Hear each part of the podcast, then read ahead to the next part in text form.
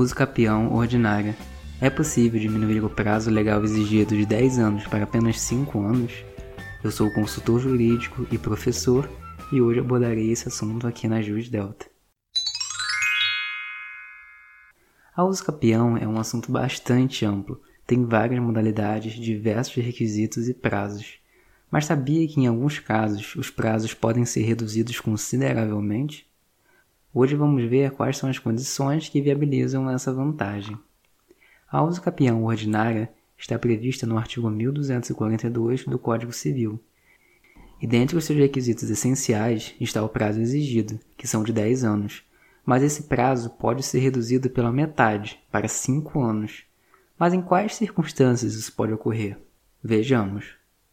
O parágrafo único do artigo 1242 do Código Civil assevera será de cinco anos o prazo previsto neste artigo se o imóvel houver sido adquirido onerosamente com base no registro constante do respectivo cartório, cancelada posteriormente, desde que os possuidores nele tiverem estabelecido sua moradia ou realizado investimentos de interesse social e econômico.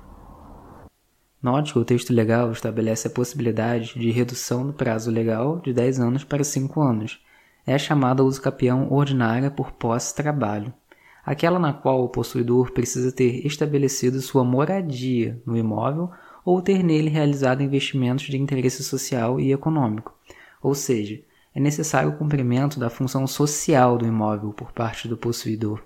Todavia, de acordo com o artigo, é necessário também que o imóvel tenha sido adquirido de forma onerosa e que o instrumento tenha sido registrado no cartório responsável e depois tenha sido cancelado, como por exemplo um compromisso de compra e venda.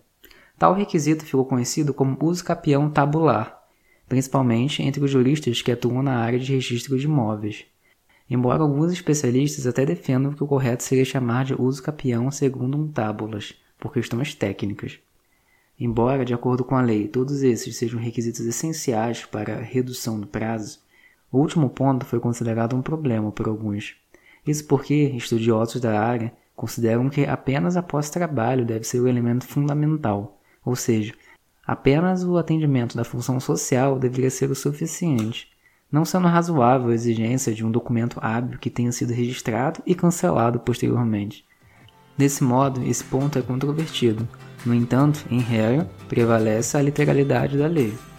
Assim sendo, observa-se que é possível redução do lapso temporal exigido, de 10 anos para 5 anos, desde que é atendido os requisitos legais elencados no parágrafo único do artigo 1242 do Código Civil, a saber, estabelecimento de moradia ou realização de investimentos de interesse social ou econômico por parte do possuidor do imóvel, e que o tal tenha sido adquirido onerosamente através de documento hábil, que tenha sido registrado no cartório competente e tenha sido cancelado depois destacando-se que o último ponto é rechaçado por alguns estudiosos do assunto e, portanto, é passível de discussões.